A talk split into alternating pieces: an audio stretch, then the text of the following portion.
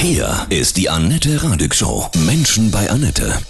Heute mein Gast Sandra Heumann von der Illustrierten Bunte. Guten Morgen, liebe Sandra. Hallo, liebe Annette. Du bist Adelsexpertin und das ist natürlich jetzt der Moment, die Krönung von Charles am Samstag. Das ist doch auch für dich als Adelsexpertin ein unglaubliches Highlight, in so einer Zeit gerade aktiv Journalistin zu sein, oder? Ja, große Freude, weil es ist ja eine Geschichtsstunde zum Anfassen und Miterleben. Und wenn man sich bewusst macht, dass das dann irgendwann Generationen später in den Geschichtsbüchern mhm. sehen. Und ich kann sagen, ich war damals mit dabei und habe mit zur Unterhaltung beigetragen, ist das doch ein ganz schönes Gefühl. Ja, absolut. Ja, du hast so viel mitbekommen, aktiv als Adelsexpertin bei der Bunte. Den Tod von der Queen, ja, das Skandalbuch Harry, und jetzt diese Krönung. Ja, also die Briten sind gerade meine Lieblingssoap. Ja. Da passiert wirklich so viel. Also es ist so ein bisschen wie GZSZ Royal. Kannst du uns eine ungefähre Zahl nennen, was das alles kosten wird, die Krönung am Samstag? All in? Ähm, nicht wirklich. Also es sind auf jeden Fall mehrere Millionen Euro, aber über Geld äh, spricht man natürlich im Palast nicht erst recht, nicht wenn es um Steuergeld gibt, weil die Monarchie hat natürlich als größtes Problem die Kritiker, die vorwerfen, dass da eben Steuergelder für draufgehen. Deswegen ist man da sehr zugeknöpft mit Informationen. Es gab ja Terrorwarnung, eine kontrollierte Sprengung am Buckingham Palace. Wie groß sind die Ängste vor einem Terroranschlag? Ja, nach dem Vorfall am Dienstag vor der Krönung, glaube ich, äh, sind jetzt alle noch mal ein bisschen hektisch geworden und unter dem Codewort Golden Orb, also Operation Goldener Reichsapfel, so heißt die Security, glaube ich, wird jetzt nochmal nachgerüstet. Also es wären an sich wahrscheinlich schon mehrere tausend ähm, Polizisten in der Stadt. Das wird nicht ähm, kommuniziert, aber man kann sagen, bei der Beerdigung der Queen waren es um die 5000. Ich schätze mal, also auch in dem Bereich wird sich jetzt wieder bewegen und da sind dann natürlich zivile und bewaffnete Einsatzkräfte und Scharfschützen und ähm, der ganze Palast äh, und die Ecke um Westminster Abbey wird komplett abgeriegelt und mit Kameras überwacht. Mhm. Also da ist gerade wirklich höchste Sicherheit. Kommen denn ja die royalen Fans dennoch ganz nah dran? Wird es denn, der wird doch sicherlich auch mit einer Kutsche fahren oder wie wird das sein?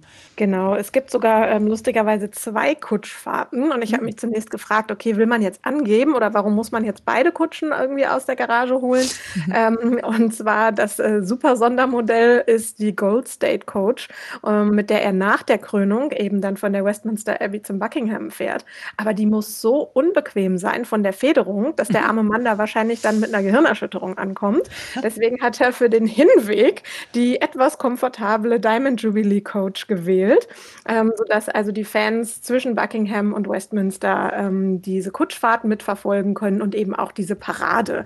Also mhm. das sind, glaube ich, irgendwie 6000 Pferde, die da im Einsatz sind und äh, Musik. Also wie man es sich halt vorstellt, halt mit äh, Prunk und Pomp und Gold und Krönchen. Das ähm, können die mhm. Fans schon miterleben. Mhm. Und dann, die kommen auch also quasi da dicht dran oder müssen die dann auch durch Sicherheitskontrollen, die Zuschauer?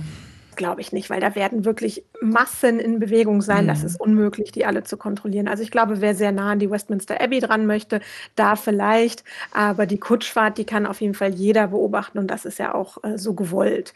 Ähm, aber natürlich, äh, wer jetzt an der Westminster Abbey ist, der muss wahrscheinlich mit Sicherheitsvorkehrungen mhm. rechnen. Diese Krönung wird ja sicher weltweit übertragen. Wie lange dauert diese ganze Zeremonie, den ganzen Tag quasi? Oder wann fängt das an? Wann hört das auf? Die Zeremonie an sich, glaube ich, dauert nur um die zwei Stunden. Aber natürlich eben kommt danach die Kutschfahrt, dann das Winken vom mhm. Buckingham Palace Balkon, also so wie man es eben kennt, die ganze Familie versammelt.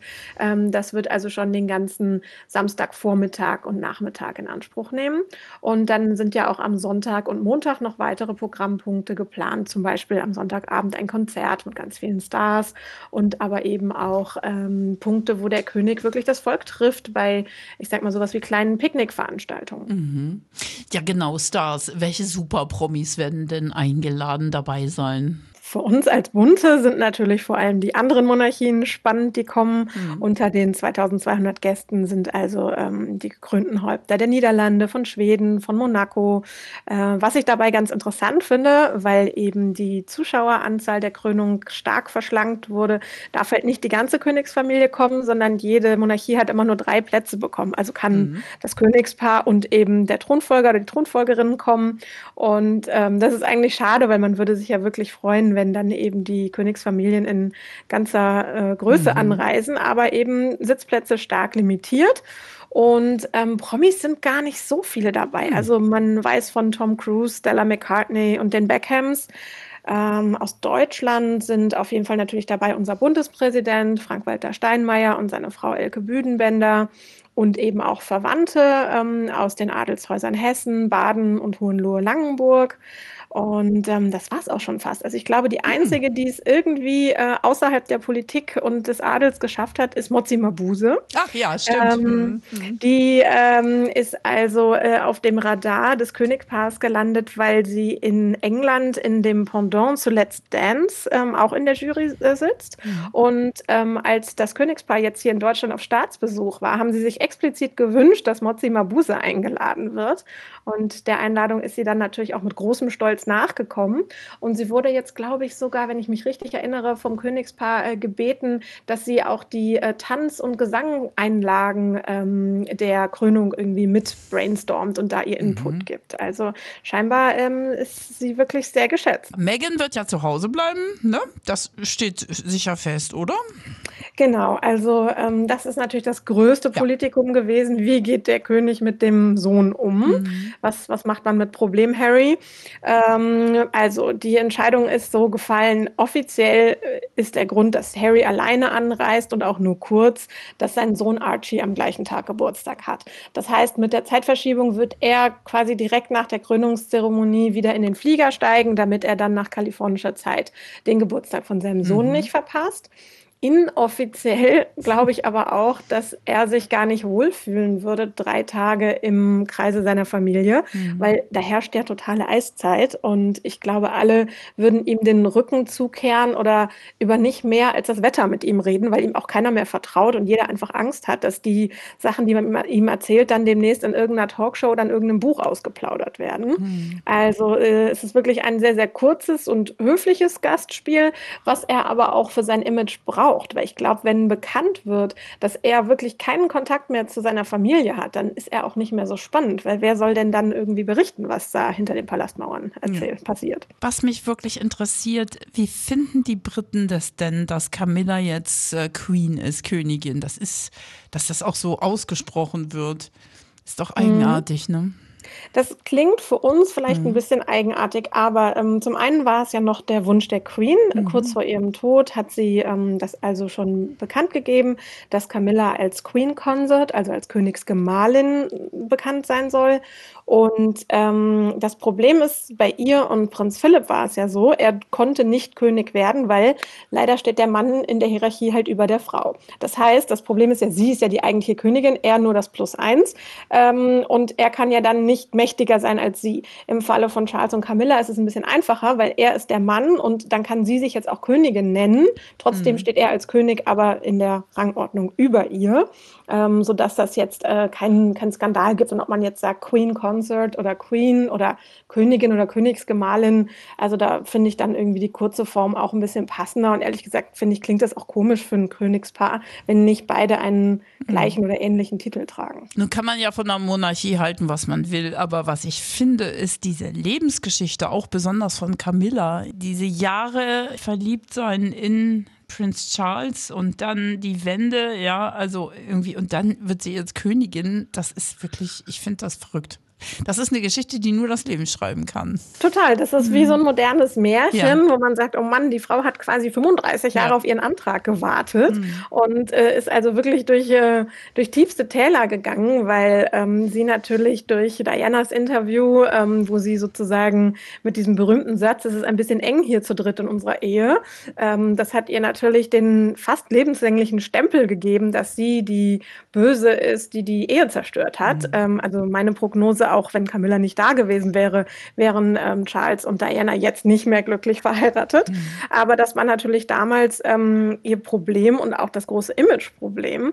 Und ich finde, dass sie das wirklich mit sehr, sehr viel Geduld und Liebe einfach ausgesessen hat. Ja. Also sie hat nie versucht, sich in den Vordergrund zu drängen. Und das finde ich an ihr auch sehr sympathisch.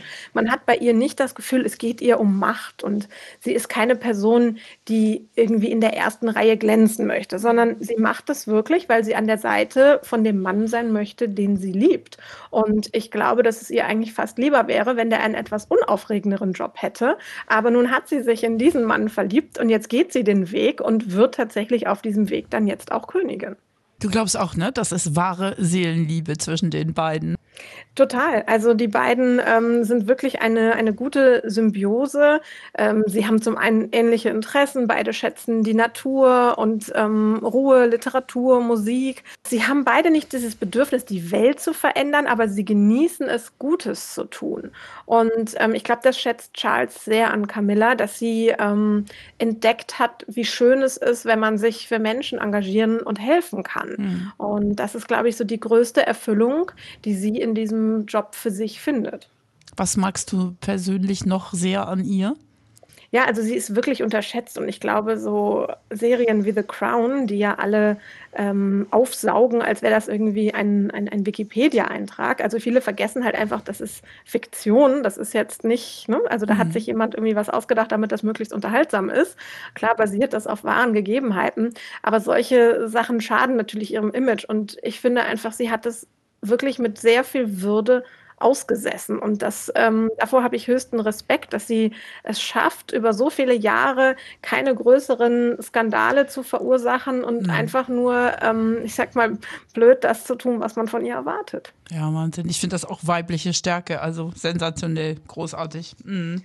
Ja, und ich glaube, was wir vielleicht so sehen, so, ah, jetzt muss ich eine Frau dem König unterordnen, ich glaube, das empfindet sie gar nicht so, mhm. weil privat sind die ein Paar auf Augenhöhe und schätzen sich. Und ich glaube, deswegen fällt es ihr auch nicht schwer, beruflich zwei Schritte hinter ihm zu gehen, weil sie zum einen nicht diesen Geltungsdrang hat und zum anderen eben weiß, okay, also beruflich soll er mal bitte das Rampenlicht kriegen, das möchte ich gar nicht. Ähm, und äh, privat haben die da überhaupt keine Machtkämpfe. Mhm. Sie wirkt auch total geerdet, finde ich. Ja, und sie mhm. ist auch diejenige, die ihn so ein bisschen bisschen runterholt. Also er ist der Workaholic, der äh, nachts um zwei äh, an seinem Laptop oder über den Akten einschläft und sie guckt dann, dass er auch zwischendurch noch mal ein bisschen äh, Leben, Erholung und Schlaf hat. Also sie weiß schon sehr genau, was er braucht und äh, kümmert sich da sehr rührend.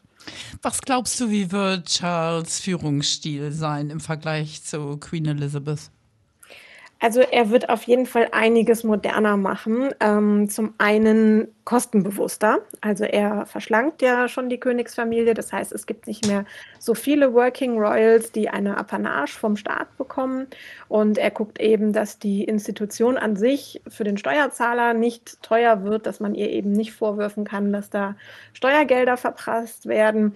Und ja, Führungsstil ist natürlich relativ, weil er darf sich ja nicht politisch engagieren, aber wofür er seine Stimme nutzt, ist der Umwelt- und Naturschutz. Ich finde das ganz toll, weil das in der Politik vielleicht nicht genug Aufmerksamkeit findet. Und er hat sozusagen die Möglichkeit, ähm, Aufmerksamkeit auf Themen zu lenken, die ihm wichtig sind, ohne sich jetzt aktiv in die Politik einzumischen. Hm. Und ich glaube, dass eben gerade Nachhaltigkeit ähm, ein Thema ist, was ihn sehr modern macht, weil vor 30 Jahren haben ihn alle ausgelacht, was er irgendwie als Biobauer da machen möchte. Mhm. Und jetzt gibt es viele ähm, Höfe, die sich nach seinen Konzepten orientieren und sagen, wow, das ist wegweisend und total gut für die Zukunft. Ich habe mich allerdings schon gewundert. Er hat ja ähm, vom Bundestag geredet, war schon sehr politisch, er bittet um weitere Unterstützung für die Ukraine. Gar nicht sicher, ob Queen Elizabeth das so deutlich ausgesprochen hätte. Was meinst du? Ich glaube, das hätte sie nicht. Da ist er natürlich schon um einiges moderner und es ist ja auch einfach schon mal ein ganz anderes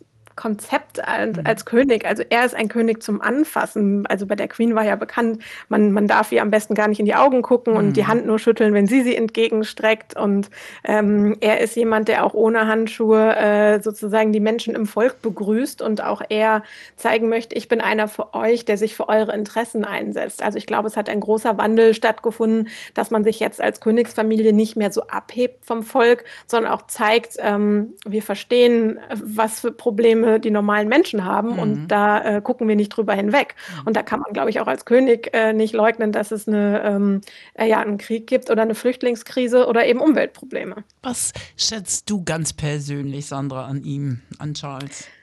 Ähm, ich finde, er ist eine sehr sympathische Mischung aus diesem Staatsmännischen und trotzdem sehr, sehr lustig. Und ich glaube, das hat er schon früh gelernt, weil alle Menschen ihm mit sehr viel Ehrfurcht begegnet sind und er eben immer schauen musste, oh, wie bricht er denn jetzt das Eis, dass das Gegenüber sich ein bisschen entspannt und nicht äh, in Schockstarre da steht. Und ähm, er weiß also sehr, sehr gut, wie er Menschen zu nehmen hat. Er kann sehr gut auf Menschen zugehen und ist sehr interessiert und gibt wirklich jedem das Gefühl, dass er wichtig ist. Und ich habe ihn jetzt auch ähm, schon zweimal treffen können und ähm, er ist immer sehr interessiert, fragt, wo kommen Sie her oder wie war Ihre Anreise. Also er gibt jedem Menschen das Gefühl, dass er wichtig ist. Und das finde ich ist eine sehr, sehr schöne menschliche Wertschätzung, die ich mir auch in anderen Teilen oder von anderen Menschen wünschen würde. Mhm. Also bist du ihm ganz nahe gekommen? Was hat er so für eine Aura? Also er hat wirklich diese Aura, dass er weiß, alle gucken auf ihn und er weiß damit so ein bisschen zu spielen. Also er hat immer irgendwie ja, so ein, so, ein, so einen frechen Spruch auf den mhm. Lippen, aber gleichzeitig eben dieses Staatsmännische und er umgibt sich ja mit den mächtigsten Menschen der Welt und sitzt mit dem am Mittagstisch. Und ich finde, also er ist sehr eloquent, er ist sehr schnell, sehr wortgewandt und eine erstaunliche Persönlichkeit.